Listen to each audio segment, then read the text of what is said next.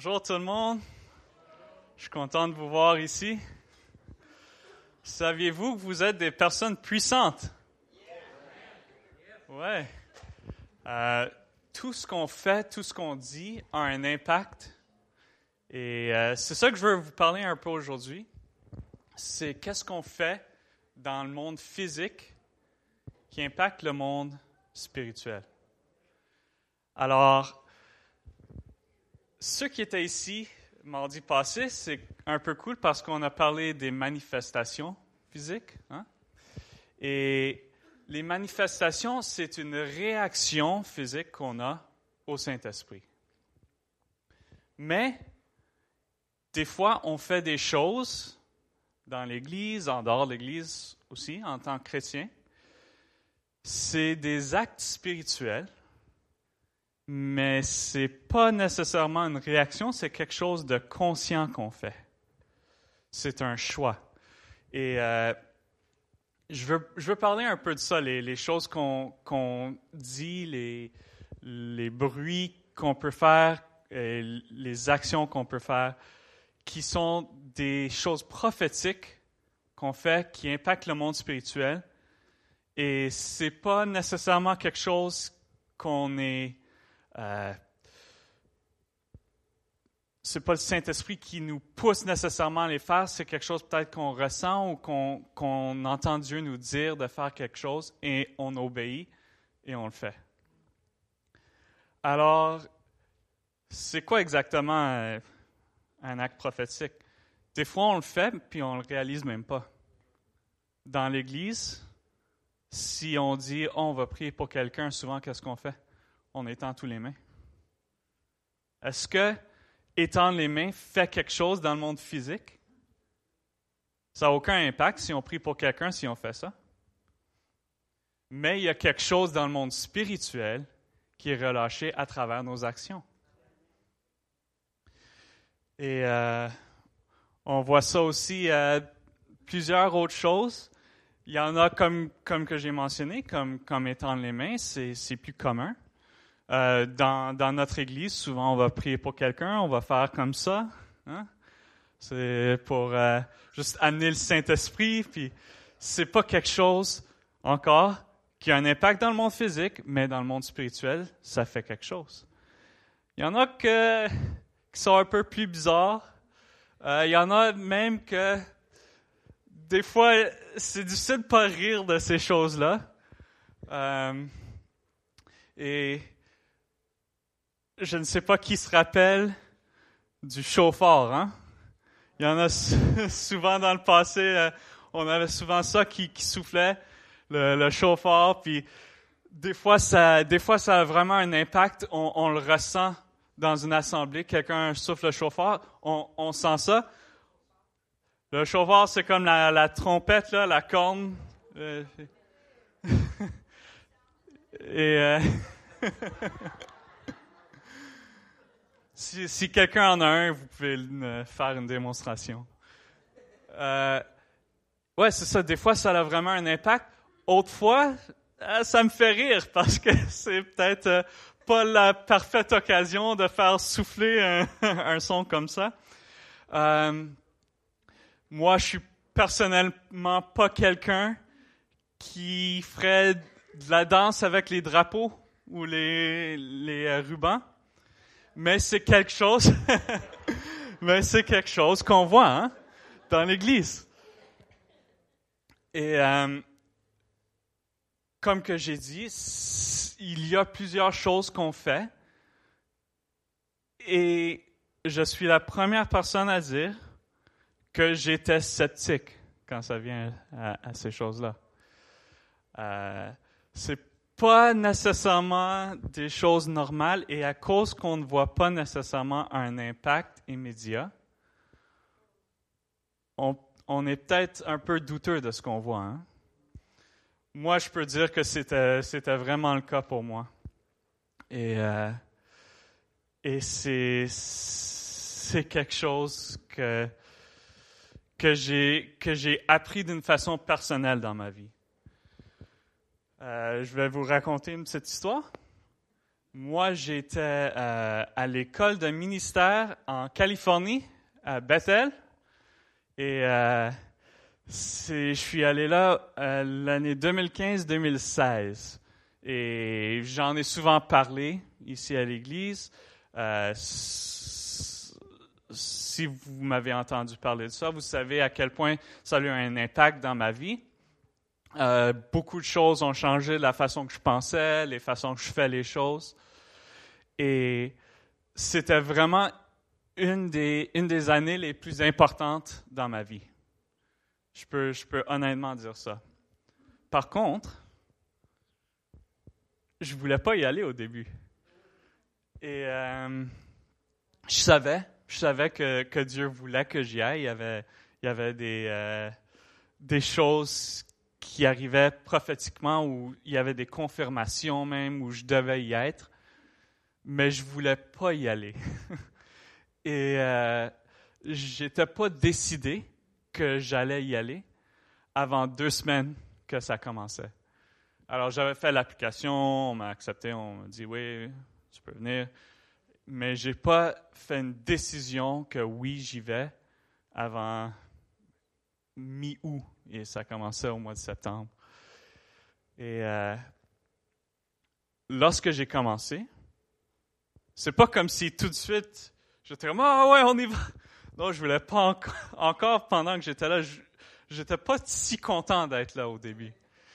Et euh, et c'était pas quelque chose qui, a changé dans une semaine, deux semaines. Ça a pris du temps. Et euh, Souvent même, je voyais des choses se passer là-bas. Et moi, j'étais là euh, en arrière. Uh, here we go again.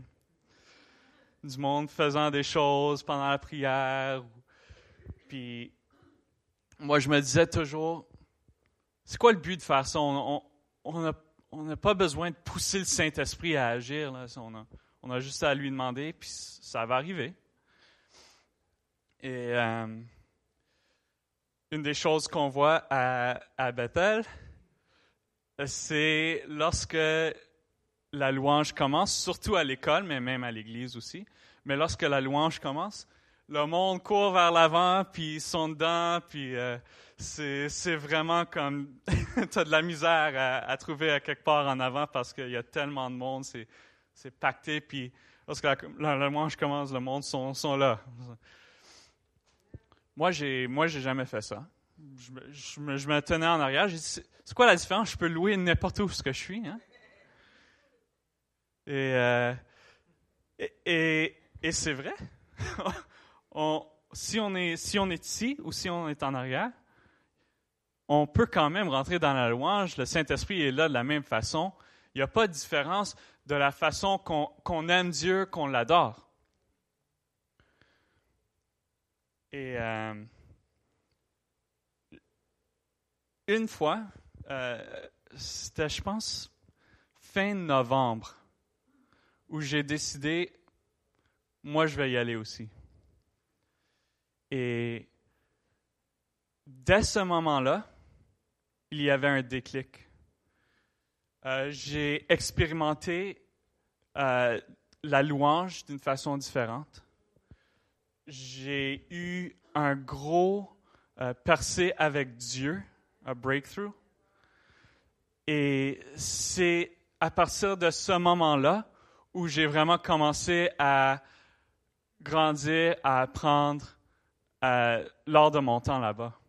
Avant ça, il y avait comme quelque chose, j'étais plus fermé, euh, plus sceptique. Et au niveau spirituel, il y avait comme un blocage. Et lorsque j'ai pris ce pas physiquement pour aller en avant, à partir de ce moment-là, toutes les choses ont débloqué. Même mes amitiés, lorsque, lorsque j'ai commencé là-bas, j'avais pas d'amis. j'avais de la misère à trouver des personnes avec qui je pouvais vraiment connecter. Euh, et même au niveau d'amitié, les choses ont débloqué à partir de ce moment-là.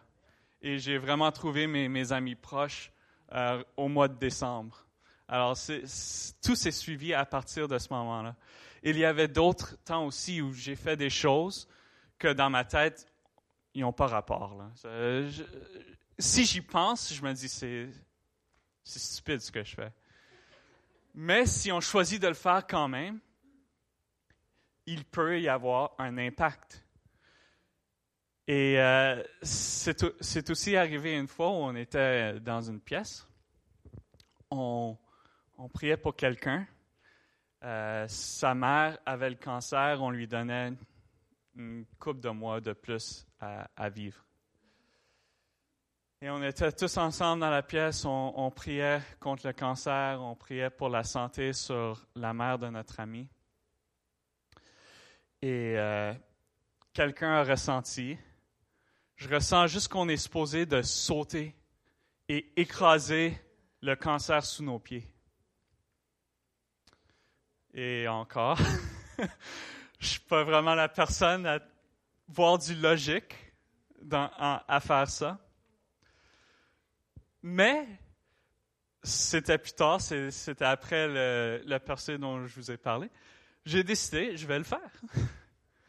Parce que ça va changer, ça, ne va pas me faire mal de le faire. Je vais l'essayer. Alors, on était une vingtaine de personnes, puis on, sautait, puis on priait contre le cancer, puis on, mettait ça sous nos pieds. Euh, j'étais avec quelqu'un. Euh, il m'a dit après, il a dit euh, le cancer, c'était à stage 4 il a dit euh, il n'y avait pas de point de prier, elle, va mourir quand même, c'est sûr. Et dans, dans mon esprit, je reconnaissais que oui, c'est très possible que si on a prié, il n'y a rien qui va changer. Mais je me disais aussi, même si c'est possible, je ne veux pas prendre la chance de ne pas le faire pour que il y a une guérison.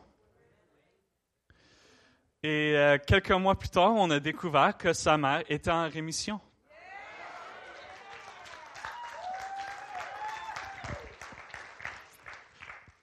Ça, c'est vraiment la bonne nouvelle. La, nouvelle triste, c'est qu'elle a, elle a repris le cancer une couple d'années plus tard et elle, elle est décédée. Euh, mais moi, je ne sais pas. Est-ce que c'est possible que ce qu'on a fait, ce geste-là, a causé une rémission? Je ne sais pas. Si un, si un scientifique euh, sceptique me demande hey, T'as quoi comme preuve pour dire que tu as changé quoi Je ne peux rien dire.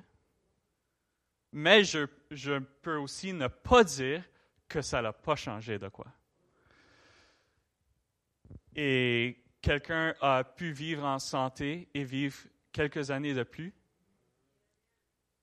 peut-être c'est à cause de ce qu'on a fait. Et, c'est vraiment ça la foi. Hein. La foi, c'est pas d'être sûr à 100% de quelque chose, puis on, on sait que oui, si je fais ça, ça va fonctionner. La foi, c'est de dire, Peut-être que oui, Dieu veut le faire, alors je vais le faire. La foi, c'est d'agir en dépit de nos doutes, en dépit de ce que ça nous dit ici. Si on regarde dans Matthieu 17, 20, Jésus dit, vraiment, je vous l'assure, si vous aviez de la foi, même si elle n'était pas plus grosse qu'une graine de moutarde, vous pourriez commander à cette montagne, déplace-toi d'ici jusqu'à là-bas, et elle le ferait. Rien ne vous serait impossible. Alors, si on a la foi, on peut faire les choses comme ça. Est-ce que ça va arriver à, à tous les fois? Non? On voit, on voit des grands, grands miracles dans, dans le Nouveau Testament. Les disciples faisaient des choses on voit aussi des temps où les disciples ont essayé de faire de quoi, puis, rien s'est passé. Même, il y a l'histoire où les disciples viennent à Jésus, ils ont dit, on a essayé de chasser les démons, ça n'a pas fonctionné. Il y a des temps, ça ne va pas arriver. Mais, ça ne nous empêche pas, n'est-ce pas? Et, c'est vraiment ça que le, message que, que, je vous encourage à faire, c'est d'avoir la foi, de prendre ces pas-là, de faire les choses. Lors de la louange, je ne dis pas que vous devez être en avant pour expérimenter Dieu d'une façon spéciale ou d'avoir un percé. Mais j'encouragerais tout le monde à l'essayer au moins une fois, de prendre ce pas-là et, de vivre ce moment avec, Dieu et, et de faire quelque chose de différent. Parce que ce qu'on ce qu'on fait dans le monde physique a un impact dans le monde spirituel. On voit beaucoup de choses où il y avait des actions physiques qui se faisaient dans l'Ancien Testament avec les prophètes. Euh, c'est un, un, peu bizarre. Euh, et on peut regarder à Jérémie, le prophète Jérémie. Dieu lui dit d'acheter une ceinture. Il dit lave-le pas, porte la ceinture et euh, marche jusqu'à la rivière, le, le Euphrates, et cache, cache ta ceinture sur sous une roche. Euh, il y a du monde qui estime que cette marche-là qu'il devait prendre était environ 500 kilomètres. Alors, imagine-toi, Dieu dit de marcher d'ici à Toronto avec euh, juste un objet par rapport, le cacher sous une pierre, puis le quitter. Ça c'était ce qu'il devait faire. Là, un peu plus tard, Dieu dit Retourne à la pierre où ce que tu as caché là. Bon, ben sérieusement, là, je, dois encore faire la marche. Puis, ça, ça prendrait quoi faire, faire une, marche comme ça euh, Des semaines? Puis, euh, au bout de ça, il n'y avait aucune autre chose à faire là-bas. C'était vraiment juste de cacher une ceinture. Puis là, il trouve la ceinture et. Euh, bon, mais est, toute euh, pourrie, puis il y avait un message prophétique attaché à cela. Est-ce que Dieu n'aurait pas, pu juste donner le message prophétique, puis sauver euh, euh, des mois, puis plein d'efforts à, à Jérémie? C'est sûr, mais il y avait quelque chose de significatif avec l'action de ce qu'il faisait.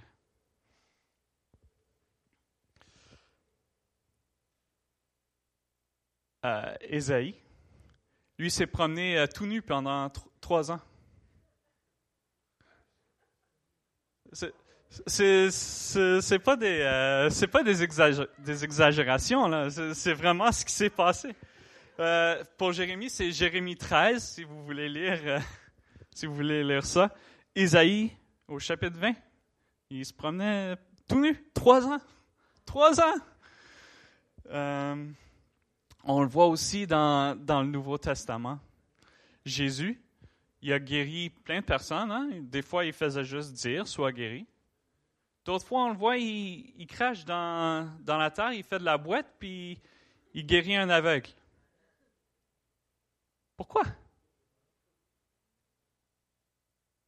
Est-ce que c'est possible que des fois, lorsque le, le Saint-Esprit nous met quelque chose à cœur, qu'on devrait être à l'écoute, pour le faire, même si, euh, même si dans notre tête, il n'y a aucune raison de le faire. Et même dans notre théologie spirituelle, ça ne fit pas nécessairement.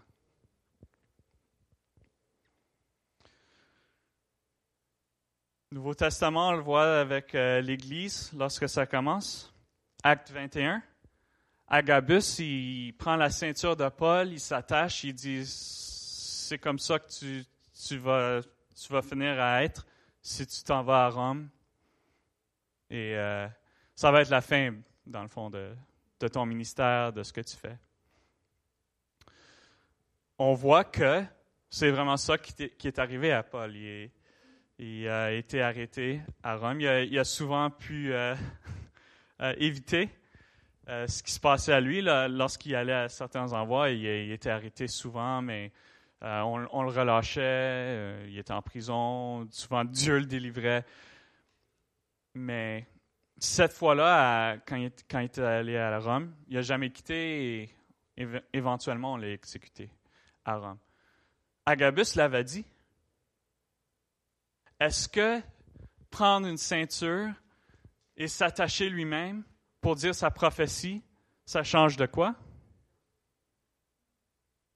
Je pense que peut-être oui, si, euh, si on considère le monde spirituel.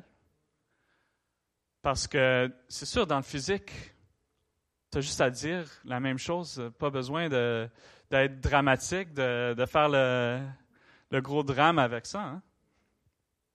Et c'est souvent comme, comme ça que je, que je, voyais les choses dans le monde spirituel. Je disais, ah, c'est le monde qui font du drame, c'est sensationnel. Pas rapport. Hein. Mais euh, c'est vraiment quelque chose où on a du pouvoir dans ce qu'on fait. Et euh, il y a un livre que, que j'ai lu. Si vous voulez plus comprendre un peu ce sujet-là, ceux qui sont euh, des intercesseurs, ceux qui sont prophétiques, ceux qui, même des mystiques, ceux qui opèrent vraiment dans le spirituel, ça s'appelle The Happy Intercessor c'est euh, l'épouse à Bill Johnson, Benny Johnson, qui l'a écrit. Et euh, elle est une intercesseur. Elle parle beaucoup de ses expériences personnelles, euh, ce qu'elle vit lorsqu'on on vit de, de cet endroit-là, le, le, milieu spirituel. Et euh, c'est pas mon livre préféré. Il y a des choses, moi, moi quelqu'un qui, euh, qui prend beaucoup de soin à, la grammaire, ça me dérangeait souvent au niveau technique, mais il y a beaucoup de choses intéressantes à apprendre, même si euh, s'il y a des choses qui ne sont pas nécessairement la même façon que tu penserais théologiquement, il y a beaucoup de façon d'apprendre des choses, comprendre comment ces personnes-là vivent. Et euh, malheureusement, il n'est pas disponible en français. Mais si vous lisez en anglais, je recommande que vous lisez pour plus comprendre ces choses-là, le, monde spirituel et euh, comment les intercesseurs opèrent, comment le monde prophétique opère. Et euh, elle, euh, elle dit des choses qui sont un peu. Je me dis, ah, celui-là, il, est un peu weird. À part de, prendre justement le chauffeur, puis aller à la, frontière de, de l'État de la Californie, puis, puis de souffler ça juste, juste au moment du lever du soleil. Moi, je me dis, bon, mais ça, c'est de la superstition. Hein? C'est quoi ça, le lever du soleil précisément, puis euh, il faut être à la frontière. Mais non, on le voit dans la Bible. Psaume 81, ça dit que euh, lors euh, des nouvelles lunes, il y a quelque chose, un débloquement spirituel c'est pas vraiment la façon que moi j'ai appris les choses. Hein? Que habituellement, comme chrétien, on, pense à les choses comme ça, une nouvelle lune ou, les étoiles, puis on dit ah ça c'est ça c'est de l'astrologie. Ça c'est euh, c'est démoniaque. Mais Satan imite ce que Dieu fait alors la création de Dieu a vraiment quelque chose qu'on devrait reconnaître et, vivre selon ces choses. Je ne dis pas qu'on doit vivre d'une façon où on est focuser sur ça complètement parce que ça, ça devient euh, l'idolâtrie, ça, ça, ça, peut devenir démoniaque. Mais d'être conscient de, de la nature et d'être sensible au Saint-Esprit avec ces choses, ça peut faire une différence.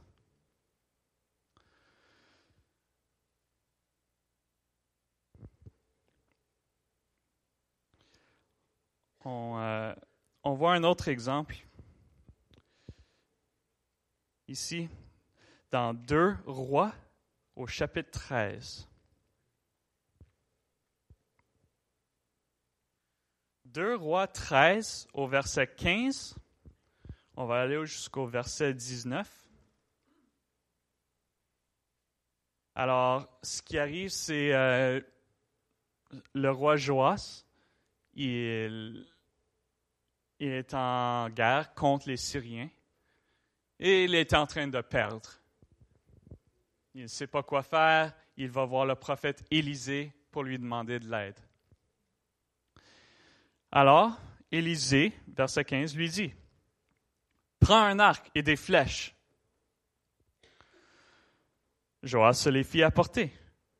Puis Élisée lui ordonna, Tends l'arc. Quand il l'eut tenu, tendu, Élisée posa ses mains sur celles du roi et dit, Ouvre la fenêtre du côté de l'Est. Alors déjà, hein, imagine, toi, tu es dans cette situation-là. Tu es, le roi, tu veux porter la victoire dans une guerre, et tu es dans ton, palais, dans une tour, puis euh, quelqu'un dit, ouais, ouais, euh, ouvre la fenêtre vers l'Est. Sérieusement, les, directions, puis les gens. De toute façon, la, Syrie est au nord de l'Israël, alors. Qu'est-ce que je fais en tirant vers l'est? Alors, euh, Joas ouvrit la fenêtre et Élisée commanda Tire Il tira. Élisée s'écria C'est la flèche de la victoire de l'Éternel, la flèche de la victoire contre les Syriens. Oui, tu battras les Syriens à Afek jusqu'à leur extermination. Alors, après qu'il lance une flèche, puis ça, ça frappe juste, c'est pas trop loin. Puis là, Élisée est tout excité, puis il dit cette prophétie. Puis Joas, c'est sûrement, bon, OK. Alors, Élisée ajouta, prends maintenant d'autres flèches. Il les prit. Frappe contre le sol.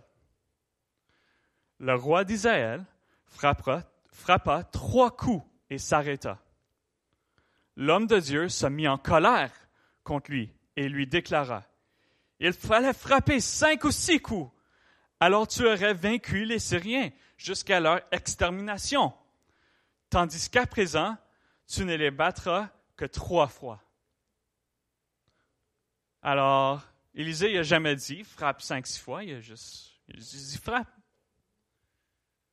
Moi, je pense, ce qui s'est passé, c'est une erreur que moi j'aurais fait aussi. Je pense que Joas, il a, manqué de foi. Il a manqué de, de conviction dans ce que le prophète lui disait de faire. Alors, il écoutait ce qu'Élisée lui disait de faire, mais je pense qu'il faisait un peu avec les yeux, euh, hein, OK. Et il n'y avait pas de conviction dans ses actions. Alors, tire la flèche, OK. Prends d'autres flèches, amène-moi d'autres flèches. OK, frappe les, flèches à la terre. Hum. Bon, t'es content, là? Moi, je le vois un peu comme ça. Mais Élisée avait déjà proclamé la victoire. Alors, si lui aurait rentré dans la, dans la zone où, Élisée était, il aurait dit frappe, frappe le sol et il aurait dit Ouais! Tu sais? Et ce n'était pas nécessairement le fait qu'il l'a frappé seulement trois fois. C'était le fait qu'il n'avait pas mis sa foi dans ce que Dieu voulait faire. Il, voulait garder un peu sa dignité, il voulait, il voulait qu'Élisée fasse de quoi pour lui, mais, pas que pas, pas en faire plus, pas en faire plus de, de ce qu'on lui disait. Et je vous encourage à, vraiment se laisser libre, pas avoir peur de, ce que le monde en pense, pas, pas se retenir, parce que si on ressent quelque chose, on devrait y aller là, à 100%. Et moi, euh, c'est sûr que je veux pas être un Joas, je veux être un Élysée. Si je retourne à, ce que je disais avant avec la danse, avec les, drapeaux et tout, comme j'ai dit, souvent je vois ça puis ça, ça me fait un peu rire. Euh, c'est, c'est pas mon style, mais je comprends que Dieu utilise la danse pour impacter le monde. Dieu utilise l'art pour impacter le monde. Alors, pendant le louange, si, euh, si quelqu'un fait de la danse, avant, eh, c'est drôle. Maintenant, ça m'amène de la joie. C'est une autre sorte de, sourire que j'ai au visage. Parce que je comprends l'importance de faire ces choses-là. Et c'est sûr, ce n'est pas tout le monde qui est appelé à faire ça. Mais ceux qui le font, faites-le à tout cœur. Parce que je suis tellement content que vous le faites. Il y avait quelqu'un, euh, il y avait quelqu'un à, l'école, à, à Bethel, c'était. Quelqu'un à l'école à Bethel, c'était vraiment comme un. un dur de dur. Il est comme un gangster. Il, était, en prison avant de, connaître le Seigneur. Il a connu le Seigneur en prison. Euh, quelqu'un qui a, été impliqué dans beaucoup de choses quand même assez sérieuses. Et euh, c'est devenu une de mes personnes préférées que, j'ai connues là-bas. C'était vraiment quelqu'un avec un cœur très, très sincère. Euh, vraiment quelqu'un qui, qui vivait toujours dans l'amour, toujours dans la joie. Et euh, lui était vraiment une inspiration pour moi. Et, et quand je l'ai rencontré au début, J'avais, je veux dire, je ne vais pas dire que j'avais peur de lui, mais un peu plus méfiant. Mais beaucoup de choses ont changé dans ma, passion, ma façon de penser quand j'ai vu ce gars-là, pendant la louange, danser avec des rubans. Puis était en avant. Puis euh, un, un, dur de la prison était en avant avec ses rubans, puis il faisait ses choses. Puis puis ça n'avait pas de l'air féminin comme que j'aurais pensé, comme que je le voyais avant. Il faisait avec tant de passion, tant de, tant de cœur que ça, c'était beau à voir. Et euh, c'est, vraiment quelque chose que je vous encourage à faire, c'est, c'est de comprendre que ce que le monde fait, ça a un impact. Et je vous encourage pour vous-même de ne pas seulement comprendre les autres qu'ils font, mais de vous autres vous le faire vous-même. Est-ce que à chaque fois qu'on fait quelque chose dans le prophétique, c'est vraiment inspiré de Dieu et c'est, c'est quelque chose qu'on fait ensemble en, pour Dieu?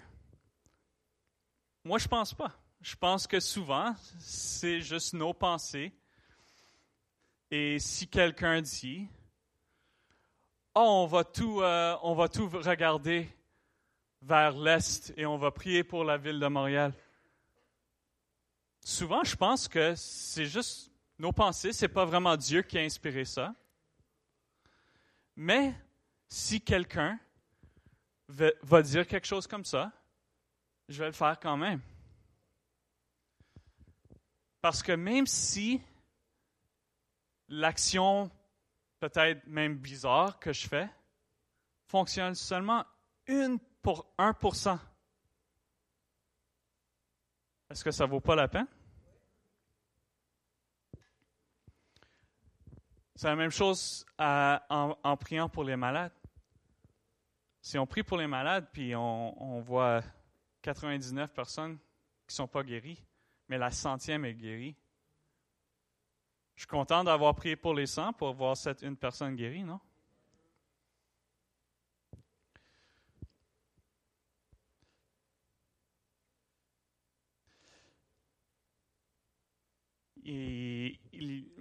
Lorsque je parlais avec euh, mon père, je lui, je lui disais euh, ce que je voulais apporter. Il m'a raconté une histoire euh, qui m'a fait rire. Il a dit qu'il y a plusieurs, plusieurs années de ça, on, faisait un acte prophétique comme congrégation ensemble. Et c'était pour bénir nos finances. Et mon père avait dit, bon alors tout le monde, ouvrez vos portefeuilles et étendez-le vers le ciel pour que Dieu puisse le remplir. Ah, tu t'en souviens de ça? ouais. Et, euh, et tout le monde s'est levé et mettait leur portefeuille dans les airs. Et il y avait quelqu'un euh, qui était à l'église à l'époque. On va dire son nom était Louis. Et Louis n'a pas pris son portefeuille pour le mettre dans les airs ouverts. Il a pris le sacoche de sa femme, a dit, je veux autant que je peux prendre, là. Il faut que ça soit rempli euh, le plus possible. Est-ce qu'on veut tous être des Louis? C'est vraiment ça que je vous encourage à faire aujourd'hui. C'est juste de, d'avoir cet enthousiasme de, vivre dans un monde spirituel, de faire des actes prophétiques, de, de, même faire des sons, de dire les choses qui n'ont qui ont pas de sens dans notre tête, mais de vraiment avoir une conviction lorsqu'on le fait et de ne pas avoir peur de le faire. Et, et, c'est ça le message que j'ai, c'est juste, on est puissant, ce qu'on fait a un impact et même si on ne le voit pas, là, notre foi rentre et on se dit, oui, ce que je fais, même si je ne sais pas si ça fait quelque chose, je le fais quand même. Alors, c'est ça le message. Euh,